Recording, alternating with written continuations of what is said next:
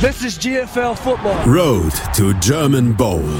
Der GFL-Podcast mit Nicola Martin und Christian Schimmel.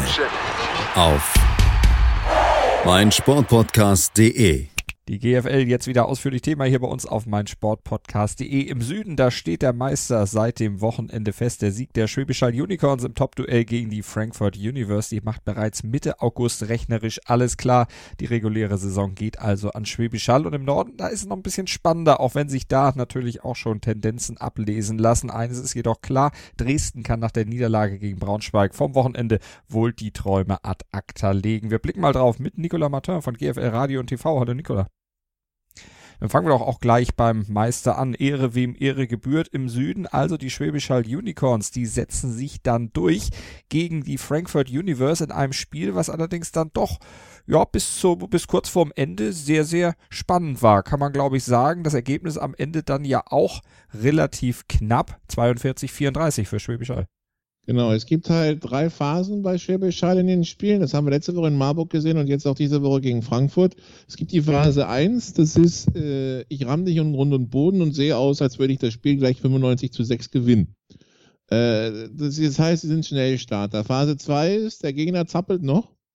Aber äh, was auch immer der Gegner tut, Frank, äh, Hall scheint die Antwort zu haben und hält dich quasi auf Distanz. Und Phase 3 ist irgendwie, dann kommt doch zwei Stops und äh, plötzlich wird es nochmal spannend. Wir meckern auf sehr hohem Niveau, weil äh, die Haller, wenn wir jetzt von Problemen reden, also die Probleme, dass sie 42 Punkte in der Offense machen und es nochmal knapp wird, die hätte zum Beispiel Dresden gerne, ja.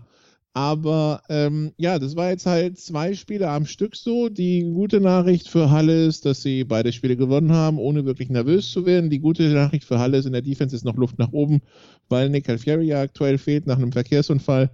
Und äh, Danny Emanuel zwar fit gewesen wäre, um zu spielen nach einem Bandscheibenvorfall, aber da die Linebacker-Crew relativ vollzählig war, haben man sich entschieden, ihn nicht spielen zu lassen. Der spielt also wahrscheinlich erst in den Playoffs wieder. Das heißt, da hat man nochmal Upside und könnte man in der, könnte dann in der Mitte zwei wirklich gute Spiele, Spieler haben, weil die Mitte das ist, was im Augenblick anfällig ist bei, bei Schwäbisch Hall. Und äh, dann schauen wir mal, was das so ergibt. Die Haller haben jetzt zwei Wochen Pause, dann haben sie zweimal Allgäu, nee, genau, dann haben sie zweimal Allgäu, dann haben sie nochmal Pause, dann kommen die Playoffs. Das heißt, sie haben in den nächsten fünf Wochen nur zwei Spiele. Ähm, das heißt, sie müssen irgendwie schauen, dass sie im Rhythmus bleiben. Gegen Allgäu werden diese Spieler so bestimmt nicht abschenken. Und äh, ja, also die Haller sind Meister. Die Haller haben eine Offense, die punkten kann. Die Haller haben eine sehr gute Laufdefense und auch eine taffe Defense. Allgemein, auch wenn sie ein paar Punkte abgegeben haben die letzten zwei Wochen. Äh, die Frankfurter haben jetzt auch eine funktionierende Offense, haben weiterhin ihre taffe Defense. Das darf man nicht vergessen. Gegen Hall, äh, ja, da gab es halt drei blown Assignments. Da macht Robitaille halt fünf Catches für 200 Yards und drei Touchdowns raus. Vor allem die drei Touchdowns waren halt drei Big Plays. Ähm, ja, also sagen wir es mal so, also Hall weiterhin sieht gut aus, Frankfurt sieht jetzt auch gut aus und dementsprechend die, die Playoffs kommen in fünf Wochen und da freuen wir uns schon drauf, wenn die Nord-Team, Top-Teams auf die Süd-Top-Teams treffen. Das könnte großen Sport geben. Und in Sachen Playoffs, da machen sich jetzt auch die nächsten Gegner, der Haller, die Allgäu Comets, wieder Hoffnung, da auch noch mitmischen zu dürfen. Die haben nämlich am Wochenende 22-19 gegen die Marburg Mercenaries gewonnen. Für die Marburger natürlich ein Rückschlag, für die Allgäuer Hoffnungsschimmer. Ja, weil sie jetzt nur noch vier Punkte Rückstand auf Stuttgart haben und dann den direkten Vergleich gewonnen haben, weil sie zweimal gegen Stuttgart gewonnen haben. Das heißt, äh, zwei Siege jetzt holen aus dem Restprogramm und Stuttgart gewinnt nicht mehr und es wären die Playoffs. So, jetzt muss man natürlich schauen, was sind die Spiele, die Allgäu noch hat, die Spiele, die Stuttgart noch hat. Stuttgart hat noch drei Spiele, zweimal gegen Frankfurt und ein Spiel auswärts in Ingolstadt. Ähm, die Spiele gegen Frankfurt, gut, wenn sie die nicht gewinnen, wäre es jetzt keine so große Überraschung. Bleibt also das Spiel in Ingolstadt. Das war schon im Hinspiel knapp ähm, in, äh, in Stuttgart. Das Hinspiel haben die Stuttgarter 37-30 gewonnen gegen Ingolstädter, die damals noch nicht so in Form und, äh, ins Rollen gekommen waren, wie, äh, wie sie es jetzt tun. Das heißt, es ist gar nicht so unwahrscheinlich, dass Stuttgart in Ingolstadt verliert. Wäre jetzt auch keine Schande, wenn man sich das Rechtsprogramm der Allgäuer anschaut. Zweimal Hall, gut, das wird schwer. Aber sie haben halt auch noch Kirchdorf auswärts und Marburg auswärts. In Kirchdorf zu gewinnen, warum nicht? in Marburg zu gewinnen, das haben sie in der Vergangenheit auch schon geschafft. Ähm, und die Marburger scheinen ja, also die, die Marburger, die ja die Souveränität, die sie vielleicht kurz aufblitzen haben lassen, gegen Stuttgart zu Hause und gegen Ingolstadt zu Hause, ja, das war wohl, das waren wohl Ausreißer und man tut sich in jedem Spiel dann doch schwerer. Also von daher ist es gar nicht ausgeschlossen, dass das passiert und dann werden Allgäu und Stuttgart punktgleich und wegen des gewonnenen direkten Vergleichs wäre dann Allgäu vor Stuttgart und wäre auf Platz 4, was sensationell wäre angesichts des Saisonstarts. Ja, ähm, der Unterschied äh, in, äh, in Kempten sind halt 48 Jahre Headcoaching-Erfahrung, seitdem die von der Seitenlinie weg sind, läuft. Kann sich jetzt jeder denken, was das bedeutet. Frischer Wind tut manchmal offensichtlich ganz gut. Du hattest Ingolstadt schon angesprochen und die Form, die aktuell ja wieder stimmt bei den Dukes. 37-27 im Kellerduell gegen die Kirchdorf Wildcats gewonnen und damit ja den Konkurrenten erstmal um einen Punkt hinter sich gelassen. Genau, die rote Laterne abgegeben die Dukes, die eine wirklich gute Rückrunde spielen, äh, seit dem Sieg gegen Allgäu, also Mitte Juli, ja, das, äh, sie haben gegen die Comets gewonnen. Sie haben knapp gegen Marburg verloren, 33-40 und haben jetzt zweimal gegen Kirchdorf gewonnen, haben noch äh, auf dem Programm äh, die Stuttgarter und äh, zweimal die Münchner. Und äh, ja, dann haben sie schon elf Spiele plus drei macht 14, genau. Und dementsprechend die Möglichkeit, sich mit einem Sieg gegen München, das wäre quasi die Rettung. Und äh, ja, dann, äh, dann wäre quasi alles schon durch. Der, das Spiel gegen München ist nächste Woche, äh, nicht übernächste Woche in zehn Tagen. Das, das Hinspiel zu Hause, das ist also der, der ganz große Termin für die Ingolstädter, wenn sie das gewinnen, dann äh, haben sie das Gröbste hinter sich gelassen und äh, können dann quasi die Saison ausklingen lassen. Der Coachingwechsel, den es wohl auf OC und DC gegeben hat, der funktioniert prächtig. Also der OC, Ralf Brosiegel, ehemaliger Headcoach der Rams, ehemaliger OC in Frankfurt, das äh, funktioniert. Und der DC, da haben die Gegner immer wieder lobende Worte für, seit, äh, seit der in, in Funktion ist, seit, seit, drei, seit drei, vier Wochen. Von daher das, das, das Team war da und jetzt wird es anscheinend noch richtig gecoacht und das wird zu erfolgen. Und wie gesagt, die Ingolstädter jetzt mit sechs Punkten vor Kirchdorf und München bei fünf. Die Kirchdorfer sind aktuell noch Tabellenletzter, haben den direkten Vergleich gegen München allerdings gewonnen. Das heißt, wenn München nichts mehr gewinnt und Kirchdorf nichts mehr gewinnt, wäre, würde Kirchdorf trotzdem auf Platz sieben springen und München wäre dann Tabellenletzter. Also so die Situation in der GFL Süd. Schwäbisch Hall Unicorns natürlich mit 24 zu 0 Punkten ganz, ganz weit vorne und ganz, ganz weit enteilt. Im Norden, da haben die New Yorker Lions Braunschweig mit 20 zu 0 Punkten die Nase vorn und den jüngsten Sieg haben sie eingefahren gegen die Dresden Monarchs. Und da hatten sie sich in der letzten Saison ja noch ein bisschen schwer getan, haben da ein Unentschieden im Vorjahr äh, oder abgeben müssen, Punkt abgeben müssen beim 28 zu 28. Jetzt aber, da gab es gar keine große große Mühe im Spiel am Wochenende. Da haben sie sich durchgesetzt, die New Yorker Lions Braunschweig. 19 zu 3 zu Hause gegen die Dresdner gewonnen und die hätten ja gewinnen müssen, um da oben noch ein bisschen mitzusprechen um den Meistertitel im Norden. Genau, sie, sie, hätten gewinnen müssen und hätten auf einen Sieg der Hildesheimer gegen Braunschweig hoffen müssen und dann selber die Hildesheimer schlagen. So wäre so war der Weg von Dresden zum Nordmeister. Jetzt haben sie gegen, gegen Braunschweig verloren. Das heißt, das mit dem Nordmeister ist durch, weil also unabhängig davon, dass sie den direkten Vergleich dann noch verloren haben, müsste Braunschweig jetzt also quasi beide Spiele gegen Düsseldorf verlieren, damit das noch aufgeht und das wird schwierig. Ähm, und Hildesheim müsste ich auch nochmal hinlegen. Also das, das, der, der Nordtitel, der Nordmeistertitel ist für Dresden weg. Die Geschichte des Spiels ist, Dresden wollte den Lauf stoppen, hat es auch, würde man sagen, 80 Prozent der Zeit geschafft. Ähm, das Problem ist halt, äh, Chris McLennan ist ihnen für vier oder fünf Läufe für je 20 bis 25 Yards abgehauen. Das ergibt dann die Statistik von 20 Läufen für 147 Yards und einem Touchdown der längste 28. Zieht man diese fünf Läufe ab, ist der gefühlt 15 Mal für 60 Yards gelaufen oder für 50 oder weniger. Also das, das war mir so Handoff in der Wand, Handoff in der Wand, Handoff in der Wand. Deshalb hat Braunschweig auch nicht äh, auch nur einen Touchdown gemacht und viele Field Goals geschossen, weil sie dann doch immer wieder gestoppt wurden. Und äh, Braunschweig hatte aber kein Problem damit, diese Goals zu schießen, weil halt offensiv gar nichts kam von den Dresdnern. Äh, kein Laufspiel. Glenn Tunga äh, ist, äh, ist verletzt. Äh, Jasan Nasser kam überhaupt nicht da mit dem Druck der Braunschweiger. Zach Greenlee schien auch überfordert, stellt den Running Back von rechts nach links, macht einen Snap, lässt snappen, macht Handoff-Fake nach rechts. Ja, es fällt natürlich keine Defense nach rein, weil wenn du an Bob den unsichtbaren Maul Maulwurf faken willst, dann sieht das ein bisschen doof aus.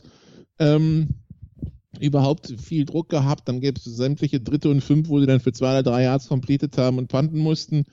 Äh, ein Drive oder Halbzeit zum Field und dann ein Drive im vierten Quarter, wo sie nochmal in die Red Zone kommen und beim vierten Versuch äh, rollt Greenlee raus, wirft zurück in die Mitte. Äh, Kevin Maben, der amerikanische Receiver der Dresdner, hechtet zum Ball ebenso sein Passverteidiger Jamal White.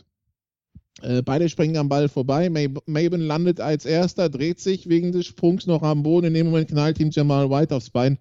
Und alles kann sich drehen, nur das Bein nicht. Und ähm, ja, das ist dann Physik, was da passiert ist. Ähm, Kevon Maben hielt sich danach das Bein und zwar definitiv auf halber Strecke zwischen Knie und Knöchel. Also da muss man befürchten, dass da was mit dem Knochen passiert ist, äh, konnte gar nicht mehr auftreten. Ähm, eine Diagnose wurde jetzt von den Dresdner noch nicht mitgeteilt, aber selbst die Dresdner sprachen schon im Spielbericht von schwerer Verletzung. Deshalb ist davon auszugehen, dass wir Kevon Maben in dieser Saison nicht mehr auf dem Platz sehen, was natürlich sehr schade ist, weil das war einer der Superstars der Liga in diesem Jahr. Ähm, auch statistisch gesehen, ähm, einer, einer der besten Spieler war, glaube ich, in den All-Purpose Yards, also wenn man zum Beispiel Receiving, Rushing und, ähm, und Return Game aufaddiert, war Zweiter hinter Jalen Zachary äh, mit 160 Yards pro Spiel. Das heißt, immer wenn er auf dem Platz war, droht Gefahr, ja. Ähm, war definitiv auch einer der Topscorer der Liga und dann ist immer schade, wenn so ein Spieler noch mehr als andere Spieler sich verletzen, wenn solche Spieler sich verletzen.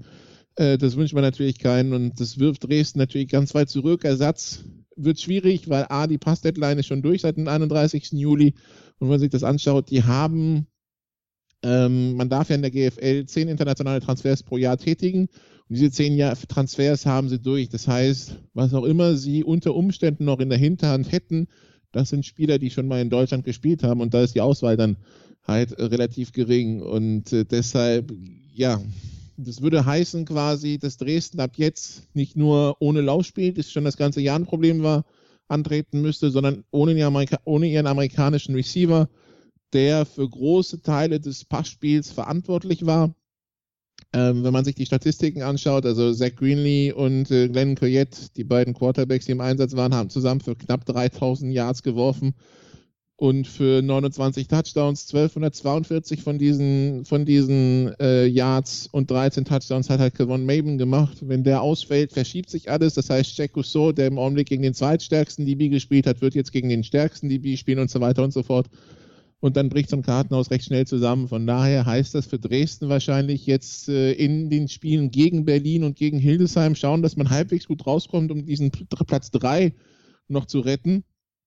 Gegen Berlin, wenn die beide verlieren, könnte das auch ganz schnell Platz 4 dann werden und Platz 4 würde heißen, im Viertelfinale nach Schwäbisch Hall und gegen Schwäbisch Hall nicht laufen können und mit reduziertem Passspiel dann wissen wir auch da, was, äh, dann wissen wir auch relativ schnell, was da passieren würde. Von daher, Dresden das Spiel verloren ist das eine, aber mit Kevin Maben haben sie unter Umständen halt die ganze Saison verloren. Dann gucken wir nochmal auf das, was dann in der nächsten Woche auf die Hildesheimer wartet, äh, auf die New York Alliance Braunschweig wartet. Und das sind nämlich die Hildesheimer. Die treffen dann im nächsten Spiel, im Spitzenspiel zu Hause auf die New York Alliance Braunschweig und kommen mit der Vorleistung eines 21 zu 7 Siegs bei den Kiel Baltic Hurricanes dann in dieses Topspiel. Droht da Gefahr für die Lions Braunschweig? Schwer zu sagen, weil Hildesheim in der Rückrunde bisher im Augenblick mehr so das gute Pferd ist, das nur so hoch springt, wie es muss. Ja, fünf Euro in die Kaffeekasse zahle ich dann irgendwann gerne ein. Ähm, das, also die, die Hildesheimer gegen, gegen Kiel nicht geglänzt, aber hoch gewonnen gegen die Rebels. Eigentlich das Spiel kontrolliert und dann beinahe noch aus der Hand gegeben. Jetzt in Kiel habe ich das Gefühl, man hat jetzt alles Mögliche geschont, was ein bisschen angeschlagen war, damit es gegen Braunschweig die Woche fit, darauf fit ist, weil das halt das wichtigere Spiel ist. Man hat sich gesagt, hier kommt mit Nate Morris und Casey Terry, das wird schon irgendwie klappen hat es dann auch 21 zu 7 der Sieg.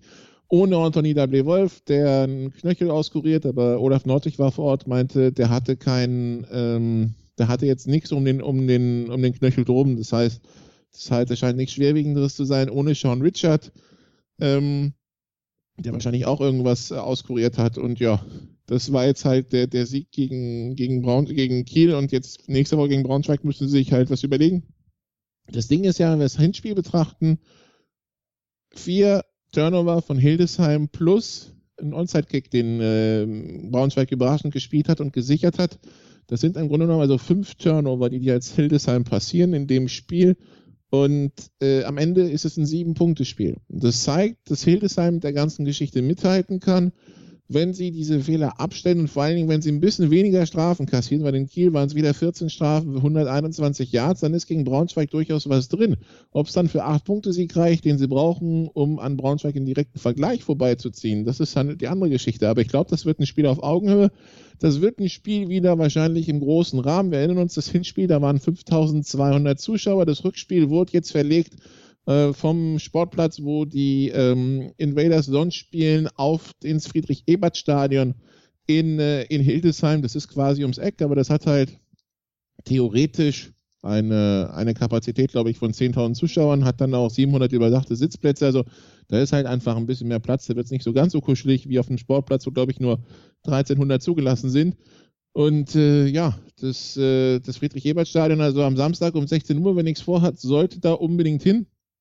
Ähm, der Kollege Roman Motzkus wird irgendwie auch Teil der, des Game Days sein, beziehungsweise wird dann mit mir auch das Spiel kommentieren. Und äh, ja, da, da, freuen wir uns drauf. Das Friedrich-Ebert-Stadion, über das mal ein gewisser Uwe Seeler gesagt hatte, es ist ein hartes Pflaster für jeden Favoriten, da dort keiner mehr ist. Lassen wir uns überraschen, ob das dann auch für die Lions gilt. Sind wir gespannt. Werden wir natürlich dann auch nächste Woche hier drüber an dieser Stelle selbstverständlich im Nachgang berichten. Aber guckt es euch gerne natürlich im Livestream an mit Nikola und Roman Motzkos. Und dann gucken wir auf den Norden noch weiter. Die Berlin Rebels, die Berlin Rebels, die hast du ja schon angesprochen. Die drohen ja den den Dresdner Monarchs dann noch auf die Pelle zu rücken und haben an diesem Wochenende dann auch alles dafür getan. 14-7 im kleinen Derby gegen die Potsdam Royals. Arbeitssieg, aber ja, das ist wichtig für die Rebels, weil wir müssen das immer aus dem, also wenn du willst eins nicht werden im Norden, das ist Vierter, weil dann musst du nach Halle im Viertelfinale. Was du unbedingt werden willst, ist Dritter, weil dann musst du zwar nach Frankfurt im Viertelfinale, räumst du die aber aus dem Weg, fährst du zum Nordmeister. Das sind wahrscheinlich Braunschweig.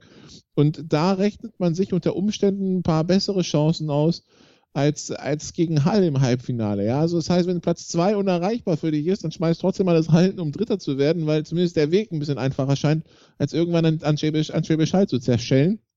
Also von daher, die Rabbits werden alles tun, um sich diesen Platz drei zu holen und, äh, äh, und dann quasi nach Frankfurt zu fahren. Da ist ja eh noch eine kleine Rechnung offen vom letzten Jahr, dieses 5 zu 6 äh, im Monsun von, äh, von Frankfurt. Äh, das wird man natürlich auch wieder richtig gerade stellen. Also von daher, da ist jetzt richtig, da ist jetzt richtig Beef drin für die, für die, für die Berliner.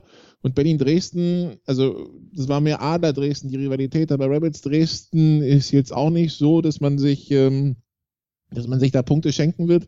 Letztes Jahr hat, äh, hat, haben die Rebels äh, ja in, äh, in Berlin die, die Dresdner wirklich vom Platz geklatscht. Äh, das war, glaube ich, 31-7, 38-7, so die Preislage äh, im Rückspiel dann knapp verloren. Ja, äh, wenn den Rebels das wieder gelingen kann, dass sie die Dresdner so dermaßen eindämmen können, dann wird es einfach mit Platz 3. Wie gesagt, die, Hildesheim, die Dresdner spielen dann noch gegen Hildesheim ähm, und äh, so ein Shootout werden sie da ja nicht mitgehen können, angesichts der Probleme in der Offense, die sie jetzt wohl haben. Von daher, für Berlin ist da eine Riesenmöglichkeit aufgegangen und die sollten sie jetzt nutzen. Aber dabei nicht vergessen, Köln zu schlagen, weil sonst kann es auch ganz schnell passieren, dass Berlin Fünfter ist und Köln Vierter. Das wird also noch spannend dort im Norden. Und wir gucken gleich nach einer kurzen Pause selbstverständlich auch noch in die GFL 2. Und da tut sich vor allen Dingen im Norden dann für die Emson Fighting Pirates eine richtig, richtig dicke Chance auf, dann in der nächsten Saison erstklassig zu spielen. Hey, Malte Asmus von meinsportpodcast.de hier. Ab März geht's weiter mit unseren 100 Fußballlegenden. Staffel 4 bereits. Freut euch auf Slatan Ibrahimovic, Michel Platini, Cesar Luis Minotti, Paolo Maldini, um nur mal vier zu nennen. Und bis wir mit der vierten Staffel kommen, hört doch einfach noch mal rein in die bisherigen drei Staffeln. Ronaldinho, Sepp Meyer, Gary Lineker, Lothar Matthäus und viele weitere warten da auf euch. 100 Fußballlegenden. Jetzt. Überall, wo es Podcasts gibt. Sport für die Ohren. In deinem Podcatcher und auf meinsportpodcast.de. 90 Minuten. Zwei Teams. Pure Emotion. Es geht wieder los. Die Fußball-Bundesliga auf meinsportpodcast.de. Abonniere jetzt deinen Bundesliga-Podcast und sei dabei im Bully Special. Weserfunk. Auf die Zirbelnuss. Füchsle Talk. BV Beben. Unter Flutlicht. Werkskantine am Wasserturm. Und viele mehr.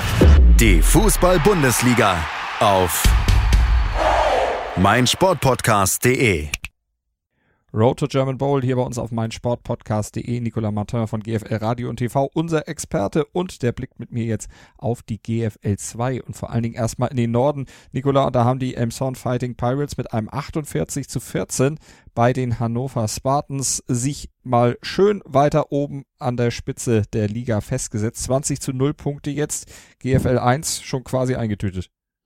Äh, da ist so eine Relegation dazwischen, ne? Also die darf man gut, auch nicht gut. vergessen. Ich bin ähm, gebürtiger Emsor, da muss man vielleicht dazu sagen, da schlägt mein äh, Geburtsherz wohl offensichtlich ein bisschen zu laut, aber ja, ja habe ich sie schon aufsteigen lassen. Das, das schlägt ein bisschen durch. Ähm, man müsste dann übrigens auch schauen, in Emshorn, äh, das Krückau-Stadion ist zwar ganz nett, aber also es ist im Grunde genommen auch nur so ein Sportplatz mit einer kleinen Treppe dran. Ähm, also wie, wie das dann in der ersten Liga funktioniert. Ähm, ja, also die, Elmshorn Fighting Pirates, äh, die ja äh, Ende Juli schon das erste Spiel gegen Rostock gewonnen hatten, die Rostocker, die auch gegen Lübeck verloren hatten zum Beispiel, die Rostocker, die sich ja schon einige Fauxpas dieses Jahr geleistet haben, am Wochenende übrigens wieder ein. Ähm, also das sieht tatsächlich danach aus, dass äh, Elmshorn Meister wird im Norden, weil, ähm, also gegen Trostorf hat man beide Spiele gespielt, direkten Vergleich gewonnen. Gegen Soling hat man beide Spiele gespielt, direkten Vergleich gewonnen. Ähm, man muss nochmal auswärts in Langfeld ran. Man ähm, muss nochmal gegen Hamburg ran. Und äh, an diesem Wochenende dann nochmal gegen Rostock. Äh, das dürften so die Spiele gewesen sein. Hannover, Trostorf, direkten Vergleich gewonnen. Die sind eh ganz weit hinten in der Tabelle. Aber man hat jetzt halt diesen Vorsprung. Äh, Lübeck hat zwar noch mal ein bisschen aufgerüstet, indem man Patrick Donahue zurückgeholt hat von den Swarco Raiders und äh, Serious Cisse kommt zurück aus den USA. Das ist ein Eigengewächs, der rüber ist, zwei Jahre Highschool gespielt hat, jetzt ein Jahr im College. Jetzt hat er aber irgendwie für sich gemerkt, dass es nicht so seins und kommt zurück, hat ursprünglich Quarterback gespielt, kommt jetzt als Receiver zurück. Ich glaube trotzdem nicht, dass das reichen wird für, für Lübeck, weil sie haben es nicht mehr selber in der Hand. Sie müssten Elmshorn mit 22 schlagen und hoffen, Elmshorn legt sie noch in Langenfeld oder in Hamburg hin. Äh, Sehe ich jetzt so auch noch nicht passieren, ja. Und die, die Elmshorner, die ähm, ihr, ihr Laufspiel halt haben, also sie, sie, sie, sie haben bisher 2600 Yards Laufspiel, 2000 Yards Passspiel produziert. Die gute Nachricht ist dabei für Elmshorn, wenn man sich das anschaut, wenn, eins, wenn Düsseldorf eins nicht mag, dann Laufspiel verteidigen. Das heißt, das Matchup passt schon mal. Ähm, die, die Düsseldorfer, die schon 1500 Laufyards abgegeben haben und äh, 25 Lauftouchdowns, die Düsseldorfer geben 156 Laufyards pro Spiel in der GFL ab. Ja, das, äh, das Matchup passt.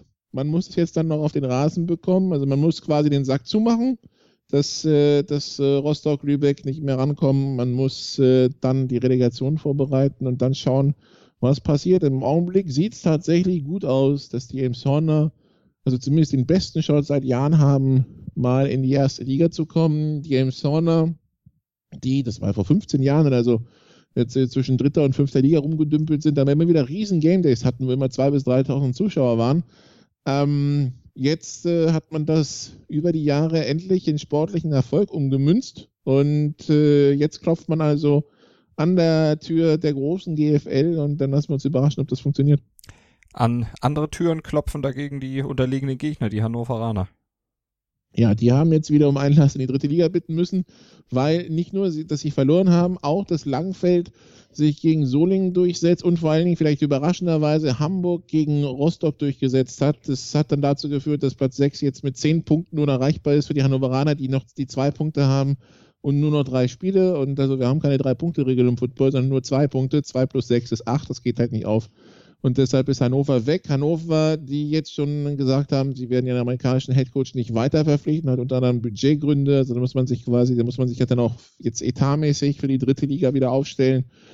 Und äh, ja, war eine kurze Erfahrung für die Hannoveraner. Für Trostorf sieht es übrigens durch die Siege von Hamburg und Langenfeld auch nicht besser aus. Die haben jetzt zwar noch theoretisch die Möglichkeit, die beiden abzufangen bei zehn Punkten, haben aber auch nur noch vier Spiele und zwei Punkte. Das heißt, da darf auch nichts mehr passieren.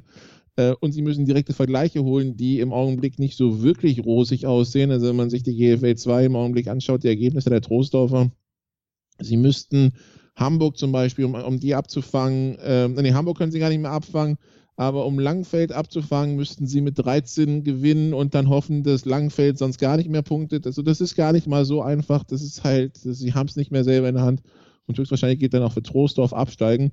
Also ja, ähm, der Abstiegskampf in der GFL 2 ist wohl besiegelt, weil Gießen ist ja im Süden auch schon abgestiegen. Dann gucken wir auf den Süden nochmal etwas genauer. Da gab es ein Spiel am Wochenende und zwar das Duell zwischen den Straubing Spiders und den Saarland Hurricanes. 21-20 am Ende für die Straubinger und die sind nach Punkten jetzt gleich, aber haben den direkten Vergleich.